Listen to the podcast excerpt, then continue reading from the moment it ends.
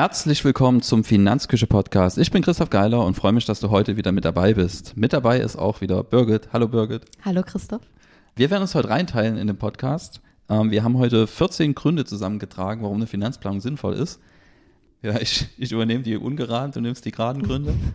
Ich würde sagen, wir machen es knackig heute, starten direkt. Mit Punkt Nummer eins. Bewusstsein über die eigenen Ziele. So. Ja, also das ist immer der erste Schritt bei uns in der Finanzplan. Wir beschäftigen uns ja quasi jeden Tag mit dem Thema. Nicht nur für uns, sondern auch primär für unsere Mandanten und Mandantinnen. Und der erste Schritt ist für uns immer, dass man sich über Prioritäten abstimmt. Wir kriegen die Mandanten nochmal einen Fragebogen vorneweg, wo sie sich wirklich nochmal Zeit nehmen können und sich bewusst machen können, was will ich, auch in verschiedenen Bereichen. Da fällt mir gerade noch ein 15. Punkt ein.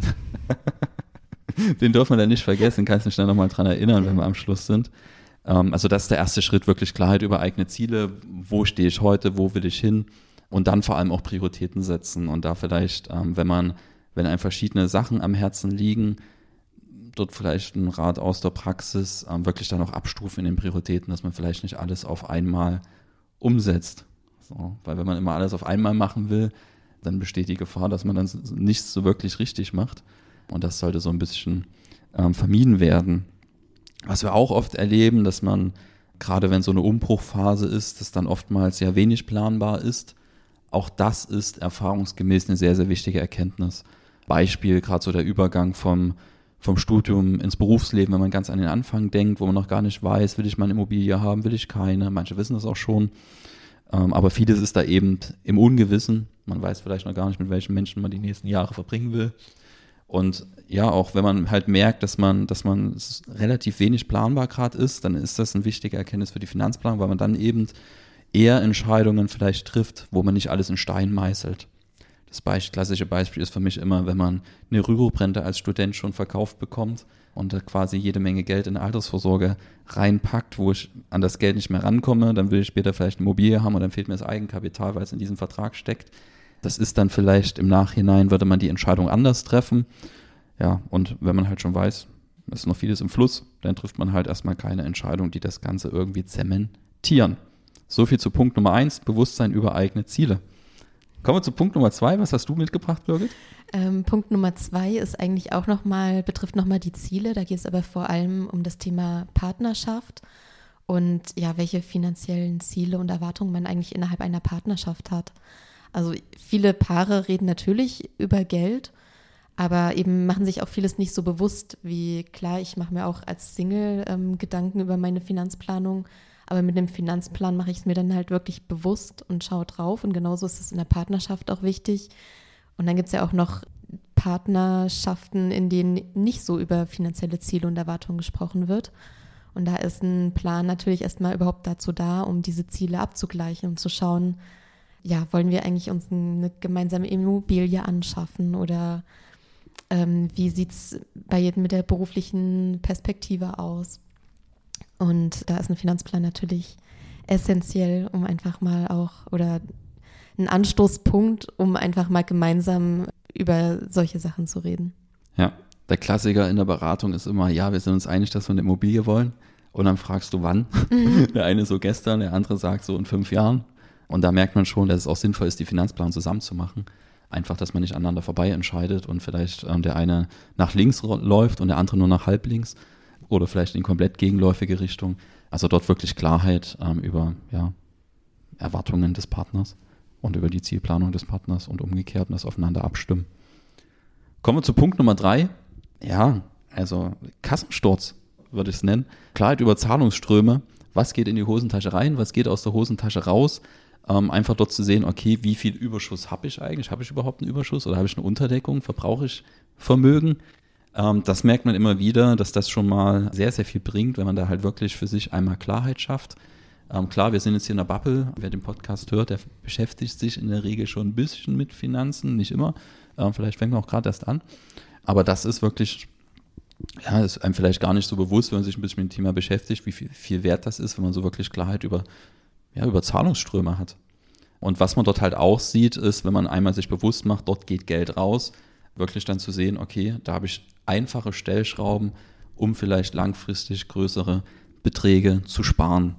Da können wir ja ein paar, paar Podcast-Artikelempfehlungen ähm, von der Finanzküche mitgeben. Also wir haben ja schon das Thema Radfahren, ähm, mehr mit dem Rad, weniger mit dem Auto, Leitungswasser trinken, statt eben vielleicht Wasser zu kaufen. Nicht nur, das, das Spannende für mich ist immer, dass Sparen nicht immer nur für die eigene, fürs eigene Portemonnaie gut ist. Also mir geht es jetzt nicht darum, wirklich das letzte Hemd hier wegzusparen und zu sagen, okay, ich leiste mir gar nichts, sondern wirklich so eigentlich sinnlose Ausgaben, ähm, wo man sagt, okay, ähm, da habe ich mir keine Gedanken drüber gemacht, bringt mir eigentlich gar keinen Mehrwert. Und das dann vielleicht drauf zu verzichten. Am Ende steckt meine Lebenszeit da rein, das Geld dafür zu, zu verdienen. Und das kann man dann eben vermeiden. Genau, also so Leitungswasser fällt mir da spontan ein, Radfahren. Ähm, und das eben nicht nur für das eigene Portemonnaie gut, sondern auch für die Umwelt. Ich glaube, Wasser muss nicht über eine Million Kilometer hin und her gefahren werden, äh, wenn es nicht unbedingt notwendig ist. Und auch das Rad spart mehr CO2 ein, sogar als das Elektroauto, habe ich mir sagen lassen. genau, also Kassensturz, Klarheit über Zahlungsströme, Punkt 3. Punkt Nummer 4 ist ein bisschen ähnlich, aber da geht es nicht um die Zahlungsströme, sondern um die, das Vermögen, beziehungsweise ähm, die Klarheit über die eigene Vermögensbilanz zu haben. Also wie hoch ist mein Nettovermögen oder genau, also was habe ich eigentlich an Vermögen da, was kann ich damit machen, in welcher Form ist dieses Vermögen da und genau, da sind sich viele einfach auch gar nicht bewusst, was sie eigentlich zu Hause unter der Matratze haben zum Beispiel. Ja. Was wir da erleben, ist wirklich auch ein Gefühl der Sicherheit, ne? wenn du dir einmal klar machst, okay, das habe ich tatsächlich. Häufig hat man ja viel gebundenes Vermögen, Lebensversicherungen, Immobilie, wo man vielleicht drin wohnt und man ist gar nicht bewusst, dass man wirklich eigentlich schon oftmals ein wirklich nennenswertes Vermögen hat. Ähm, man sieht dann vielleicht nur diese laufende Verbindlichkeit, äh, die da läuft auf die Immobilie, aber man sieht weniger den, den Wert, den man da schon entschuldet hat. Genau, und das, das gibt halt wirklich nochmal ganz oft Sicherheit und im, in der anderen Richtung vermeidet es natürlich auch Entscheidungen, die irgendwie zu einer Überschuldung führen würden, etc., weil man wirklich auch mal Verbindlichkeiten gegen die, gegen die eigentlichen Vermögenswerte setzen kann. Ja, also Punkt Nummer vier, Klarheit über Vermögensbilanz. Kommen wir zu Punkt Nummer 5, das hatten wir schon so angestreift bei Partnerschaft, Abgleichung, Ziele, Erwartungen. Ähm, Punkt Nummer 5 wäre dann wirklich ganz klar in der Finanzplanung auch festzulegen, wie wollen wir in der Partnerschaft mit dem Thema Geld umgehen. Habt ihr darüber gesprochen? Ja, also ja, schon. also wir haben jetzt nicht uns äh, zwei Stunden Zeit genommen, um unsere Pläne abzugleichen oder so, aber grundsätzlich gehen wir sehr offen miteinander um, was ja. Finanzen angeht. Also wir wissen, was der andere verdient, wir wissen, wer wofür wie viel ausgibt. Ja. Ich habe auch schon mal die Einnahmen-Ausgabenrechnung für meinen Freund gemacht ja. und ein paar Potenziale entdeckt. ähm, genau. Genau, also ich, ja, Geld ist, glaube ich, wenn man sich immer wieder mit Thema Streitigkeiten beschäftigt, Punkt Nummer eins, Streitthema in der Beziehung, wenn ich mich richtig erinnere. Und das kann man einfach vermeiden, wenn man da wirklich nicht nur die Ziele miteinander abgleicht, sondern auch den, den Umgang der Finanzen da so ein bisschen anpasst. Und da muss man auch, und das, ja, also ich, das, das merke ich persönlich am eigenen Leib, denn man, man ist ja da, kriegt ja da verschiedene Prägungen aus dem Elternhaus auch mit.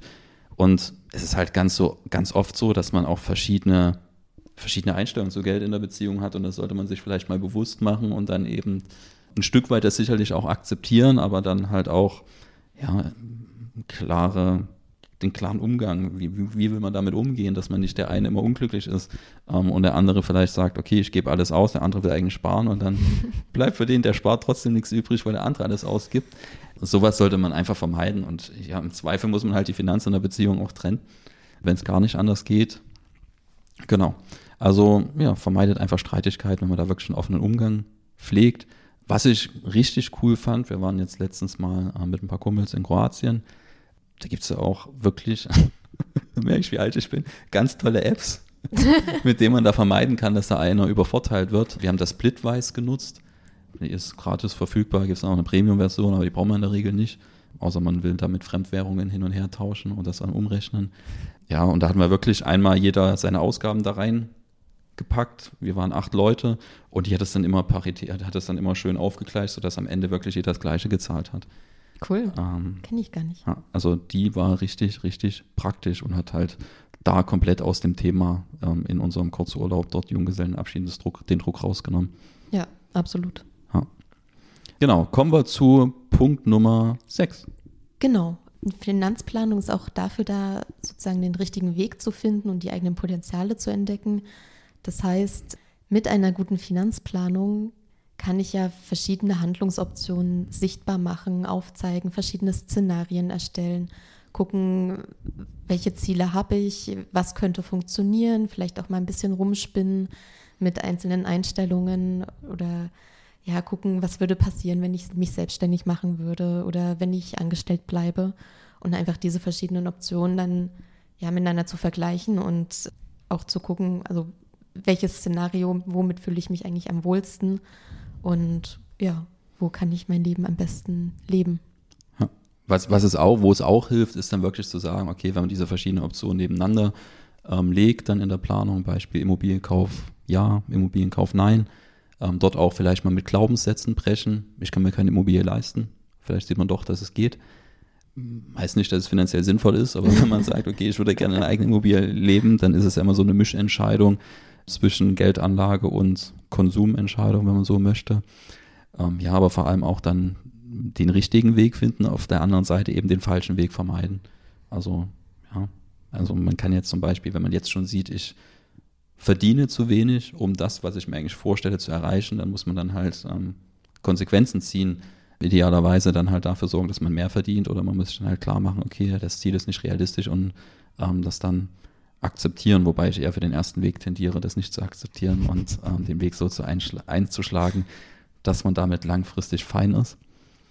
Genau, also Potenziale aufdecken, den richtigen Weg finden. Kommen wir zu Punkt Nummer sieben. Ja, habe ich jetzt nicht ganz so griffig formuliert. Bei meiner Notiz steht hier, welche Mittel werden für welche Projekte benötigt. Das ist am Ende, geht es mir hier um das Thema Zahlungsströme auch nochmal. Nicht nur um diese Einnahmen-Ausgabenrechnung im Heute, sondern wirklich zu sagen, okay, ähm, das ist mir wichtig, ich will in fünf Jahren eine eigene Immobilie, zu ha eigene Immobilie haben. Und dass ich heute schon dort sehe, okay, das Objekt X wird x Euro kosten. Ich brauche, damit das mit der Bankfinanzierung funktioniert, mindestens die Kaufnebenkosten plus vielleicht 10, 15 Prozent Eigenkapital. Und dann weiß ich, was ich dort anhäufen muss, um dorthin zu kommen. Oder was ich mir dann noch links und rechts für Geld von, keine Ahnung, von der Familie besorgen muss. Das ist ja, muss man bei Immobilienprojekten ganz klar sagen. Das ist so das Nummer eins Thema, wo es aus der Familie Unterstützung gibt, wenn es im finanziellen Bereich irgendwo Unterstützung gibt. Also das habe ich auch bei mir gesehen in der Familie für Immobilienprojekte gibt es da Darlehen, Schenkungen und sonst irgendwas am Ende des Tages. Wenn man sich selbstständig macht, gibt es einen Kopfschüttel. äh, genau. Äh, das ist halt ja Kultur in Deutschland. So verankert, Immobilie ist halt was Sicheres und man will, dass die Kinder, Kinder schön leben. Gibt es übrigens auch nur für, die, für das eingekaufte Objekt. Wenn man umzieht zur Miete, da gibt es auch nichts. genau, aber ähm, das ist ein anderes Thema, das muss ich mit meiner Familie ausfechten. So. Ähm, also Klarheit über Zahlungsströme. Nicht nur heute, sondern eben auch in der Zukunft. Finanzplanung ist ja klassisch, kommt eigentlich für mich so eher aus dem Unternehmensbereich und man macht sich als Privatperson gar nicht so über die Mehrwerte bewusst, was es eigentlich auch für eine Privatperson mit sich bringt, einen klaren Finanzplan zu haben. Ähm, man muss das mal im Unternehmenskontext denken. Also wenn ich hier keinen Liquiditätsplan am Anfang des Jahres machen würde, wir würden hier mit blinden Augen durch die Gegend steuern. Ich wüsste nicht, was ich fürs Marketing links und rechts ausgeben kann, was ich für ja, wenn wir hier an, an, an, unsere Zusammenarbeit denken, wie Personalkosten zu tragen sind, etc. pp. Genau. Und es ist aber halt nicht nur im Unternehmenskontext sinnvoll, eben genauso sinnvoll am Ende für, für Privatpersonen. Ähm, ich will ja auch wissen, wann die Immobilie mal im Idealfall entschuldet ist. Genau. Und ob das ganz viele Punkte fallen hier für mich unter Themen Klarheit, also welche Mittel werden für welche Projekte benötigt, auch für das Projekt Altersvorsorge zu wissen, so viel Geld muss ich weglegen, damit es funktioniert. So viel steuert vielleicht die gesetzliche Rente bei, wobei da immer, also wir planen ja über Jahre, Jahrzehnte, ein riesen Unsicherheitsfaktor drin ist. Also es muss flexibel bleiben, dass ich da mal auch mal was anpassen kann. Aber diese Klarheit bringt halt auch extrem viel Sicherheit. Kommen wir zu Punkt Nummer 8. Genau, Punkt Nummer 8 ist weg von Glauben hin zu Wissen. Da geht es ein bisschen ja um das Thema Wahrnehmung. Man denkt ja immer, ja, wenn es um Finanzen geht oder so, ist ja klar, Zahlen sind harte Fakten oder so. Aber da spielt die Wahrnehmung genauso eine Rolle wie in allen anderen Bereichen des Lebens auch. Also habe ich das Gefühl, zu wenig zu verdienen? Habe ich das Gefühl, in Reichtum zu leben? Das sind ja, ja bestimmte verinnerlichte Glaubenssätze auch. Also wenn ich ständig ähm, denke, oh Gott, das Budget ist immer knapp, dann hilft mir so eine Finanzplanung vielleicht einfach ähm, aufzuzeigen, es ist genug Geld da. Du kannst auch mal ein bisschen ruhig bleiben und vielleicht dann doch mal das kaufen, was dir gerade gefällt. Und genau, dafür ist eine Finanzplanung, hilft einem eben aus diesen Wahrnehmungen heraus endlich mal zu Erkenntnissen zu kommen und äh, dann das Wissen zu haben, wie viel gebe ich jetzt nun wirklich aus, wie viel ist wirklich da, verdiene ich wirklich so wenig oder reicht das vollkommen aus oder muss ich mehr verdienen? Genau, das spielt dann so eine Rolle.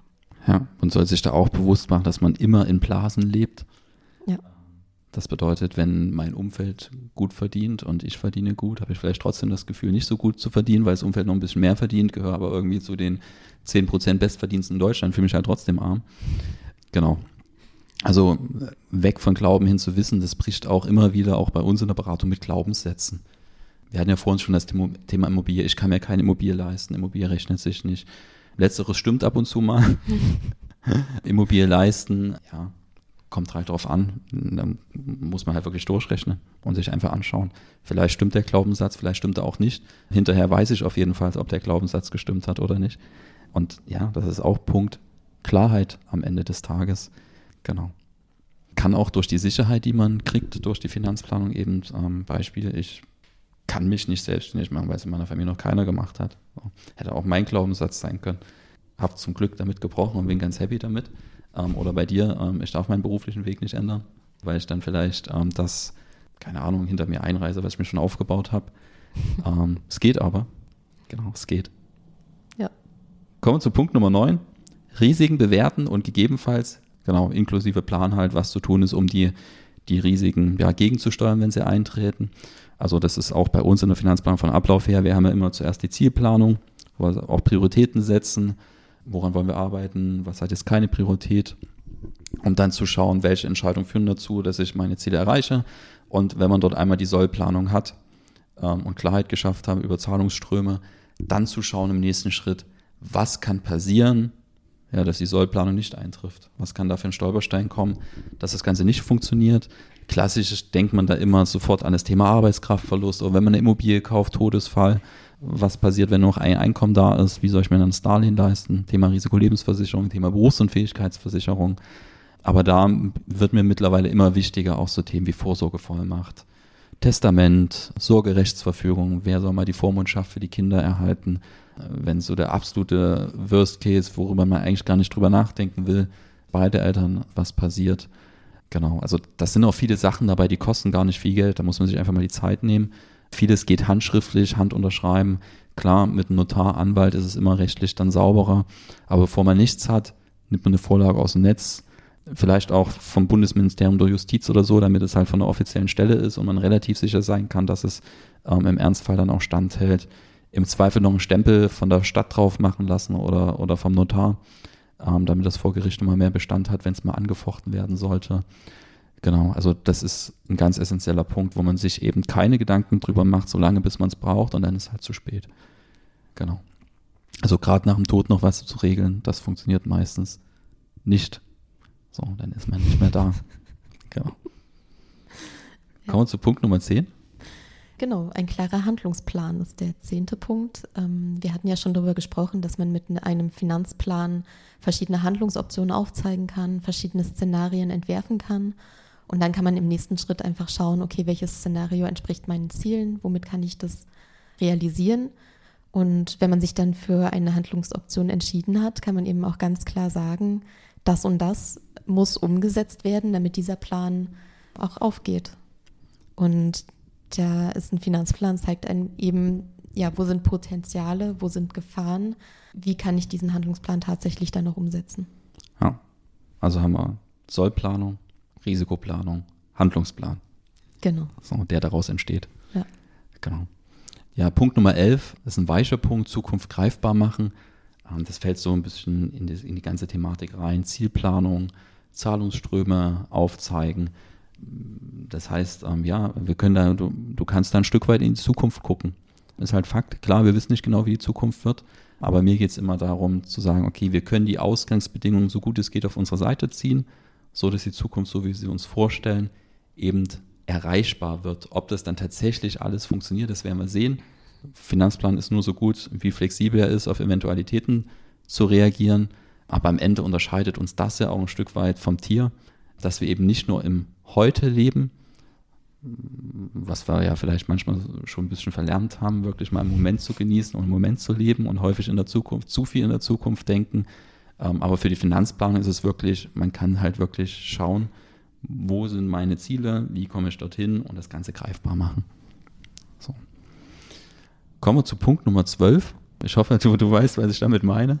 Senkung von Finanzierungskosten. Ich kenne das so ein bisschen aus dem Projektmanagement, wo, es, wo du ja auch immer mit einem Budget planen musst. Und gerade wenn du öffentliche Geldgeber hast, ist das Budget natürlich sehr begrenzt und in einem Projekt kann immer irgendwas passieren, was dann deine Kosten ausufern lässt. Und du musst dann schon dein Projekt von vorne bis hinten auch durchplanen, um eben zu gucken, wo sind Kosten fallen, wie kann ich Kosten vermeiden. Ja. Ähm, und genau das Gleiche trifft ja auf die Finanzplanung zu und ja. Auf dort die kleinen oder großen Projekte, die man eigentlich in der eigenen Finanzplanung hat, wie jetzt zum Beispiel eine Immobilie kaufen, ist ja eher eines der größeren Projekte. Und dass man eben von vornherein diese Planung bis zum Ende auch durchplant und guckt, okay, welche Darlehenssummen muss ich aufnehmen, wie lang ist die Zinsbindungsfrist, kann ich das nach zehn Jahren wirklich äh, abbezahlen, brauche ich länger, kann ich ähm, irgendwelche Sondertilgungen leisten, um das Ganze schneller abzukürzen. Genau, dafür ist eigentlich ein Finanzplan auch ganz gut. Ja, wichtig ist, du hast das beste Beispiel schon genannt, das ist für mich so Thema Zinsbindungsfrist, wo es greifbar wird, wo man dann wirklich vergleichen kann, okay, brauche ich 10 Jahre Zinsbindung, brauche ich 15 Jahre, brauche ich 20, je länger ich wähle, desto höher wird in der Regel der Zins. Und wenn ich dann halt zu lange wähle, obwohl ich so lange eigentlich gar nicht brauche, dann wird es halt teurer, als es sein müsste. Ähm, wichtig ist, sich da ehrlich zu machen. Wirklich zu sagen, okay, ich rechne erstmal ohne Sondertilgungen, gucke, wo ich dann rauskomme, welches Zinsänderungsrisiko ich da habe, wenn ich eine gewisse Zinsbindungsfrist nehme. Dann rechne ich mit Sondertilgungen und dann muss ich halt zu mir selber ehrlich sein, wie wahrscheinlich ist es, dass ich die Sondertilgung auch leisten kann ähm, um das Darlehen vielleicht vorzeitig abgelöst zu haben. Und dann kann man sich dann entscheiden, wie lange die Zinsbindung sein muss. 10, 15, 20, 25 Jahre, je nachdem. Genau. Und das ist halt das mit Zukunft greifbar machen. Wenn ich da eben nur im, im aktuellen Jahr denke, dann muss ich dort aus der Luft irgendeine Zinsbindungsfrist festlegen ob das dann wirklich die passende Entscheidung ist. Ja, das kann sie sein, muss es aber nicht. Kommen wir zu Punkt Nummer 13, Flexibilität für Veränderung das, das klingt ein bisschen absurd, weil Finanzplan ja erstmal so stark klingt. Ich setze da meine Ziele fest und dann ähm, habe ich einen Handlungsplan, arbeite den ab. Das klingt erstmal sehr starr. Erfahrungsgemäß ist aber gerade durch einen Finanzplan einen guten, ja, schafft man erstmal richtig Spielraum für Handlungsspielräume. Weil idealerweise packt man sich ja zum Beispiel Basisliquidität weg, wo man schon definiert, okay, so viel Rücklagen will ich haben, damit ich gut schlafen kann. Und dann hat man vielleicht nochmal ein Potenzialkonto, wo man sagt, okay, hier sind x Euro für Eventualitäten. Und dann habe ich ja vielleicht sowieso liquide Vermögenswerte eingeplant, wo ich auch mal eine Veränderung angehen kann. Praktisches Beispiel bei mir gerade, dieses Jahr ähm, investiere ich nochmal richtig viel Geld in die Unternehmung. Das wäre nicht möglich, wenn alles, was ich habe, irgendwie komplett fix gewesen wäre. Ich jetzt schon in einem Haus leben würde, da eine Finanzierung hätte, die festläuft, dann würde ich heute den Podcast alleine aufnehmen, was sehr, sehr schade wäre. Genau, also diese Flexibilität für Veränderungen, die kann man sich eben schaffen, wenn man bewusst für diese Flexibilität halt auch in diesem Finanzplan Raum schafft. Das meine ich wirklich mit, was ich ganz am Anfang gesagt hatte, wenn ich eben alles in Stein meißle, eine Immobilie hinsetze, eine Rüruprente und alles Geld dort festlege, dann ist diese Flexibilität natürlich nicht da. Da muss ich halt wissen, wie wichtig die mir ist und wie viel Raum ich dafür einräumen möchte. Kommen wir zu Punkt Nummer 14. Genau, und ist auch so ein bisschen ja das Resümee einer Finanzplanung. Da geht es um das Thema ähm, Sicherheit und ein positives Gefühl. Also wir haben ja schon mit der Finanzplanung unsere Ziele uns bewusst gemacht. Wir haben Klarheit über unsere Handlungsoptionen, über die Umsetzung gemacht, haben schon über Risiken gesprochen, was kann alles passieren, wo sind äh, Kostenfallen, haben über Flexibilität gesprochen. Und am Ende hat man dann einfach ähm, ja ein gutes Gefühl, weil ich weiß genau, was ich tun muss und tun kann. Und ich weiß, ähm, was zu tun ist, wenn mal irgendwas Unvorhergesehenes passiert. Und das gibt einem eben auch am Ende so ein Sicherheitsgefühl, auch wenn die Kurve im Moment vielleicht noch nicht grün aussieht, dann weiß ich trotzdem, was ich kurz-, mittel- und langfristig tun kann, damit diese Kurve dann äh, am Ende grün ist. Ja. Ich habe noch einen Bonuspunkt. Das ist für mich eigentlich der wichtigste Punkt. Schande, Asche auf mein Haupt, dass ich den nicht am Anfang schon direkt mitgebracht habe. Wechselwirkung zwischen verschiedenen Lebensbereichen. Ja. Das bedeutet eben, dass ich nicht nur das Thema Finanzen im Blick habe, sondern wirklich, also für mich ist ganz klar, dass Finanzen am Ende Mittel zum Zweck sind. So, die sollten die anderen Lebensbereiche sollten positiv durch die Finanzentscheidungen unterstützt werden. Beispiel Beruf, ähm, dass ich eben schaue, ist es möglich, in Teilzeit zu gehen? Oder kann ich mir einen Arbeitgeberwechsel leisten, wenn ich da vielleicht auch mal danach ein bisschen weniger verdiene, aber dafür eine höhere Zufriedenheit im Job habe? Gesundheit. Ich, also, das kenne ich nur, wir haben ja auch Gesundheit als Wert in der Finanzplanung drin. Gesundheit sollte im eigenen Leben, das ist meine feste Überzeugung, das kann jeder für sich selber bewerten, richtig viel Platz bekommen. Ähm, es bringt nichts, wenn man sich ja kaputt macht in 10, 20 Jahren, einen Zeitraum da, keine Ahnung, 50 Stunden arbeitet, dafür dann vor einem Scherbenhaufen steht, äh, weil man die Gesundheit auf der Strecke gelassen hat und dann vielleicht äh, 15 Jahre eher an Frührente muss oder seien es sieben Jahre oder ähm, die Zeit mit den Enkeln nicht mehr genießen kann oder den Urlaub nicht mehr genießen kann. Ja, also das ist da mein, also das trägt uns wirklich auch ähm, durch unsere Beratungen wirklich zu schauen, dass die Finanzen dafür da sind, wirklich Zufriedenheit in allen relevanten Lebensbereichen, die einem wichtig sind, dort, dort zu schaffen. Und nicht, dass die anderen Lebensbereiche für den Bereich Finanzen da sind, sondern genau umgekehrt. Das ist da, glaube ich, der, der alles überragende Punkt. Also das ist eigentlich nicht der Bonuspunkt, sondern ist der, der Primärpunkt. Ähm, genau. Ja, genau. Also am Ende geht es bei der Finanzplanung ja darum, dass Finanzen eben nicht ständig ein dringendes und wichtiges Thema sind, sondern dass man das ordentlich macht und immer mal wieder kontrolliert, aber eben nicht das komplette Leben bestimmt. Ja. Idealerweise sorgt ein Finanzplan dafür, dass man im Alltag das Thema Finanzen ein Stück weit vergessen kann. Genau. Gut, dann haben wir das Wort zum Sonntag zum Schluss gesprochen, ähm, je nachdem, wann du den Podcast hörst. Vielen Dank, dass du heute wieder mit dabei warst. Bis zum nächsten Mal. Ciao.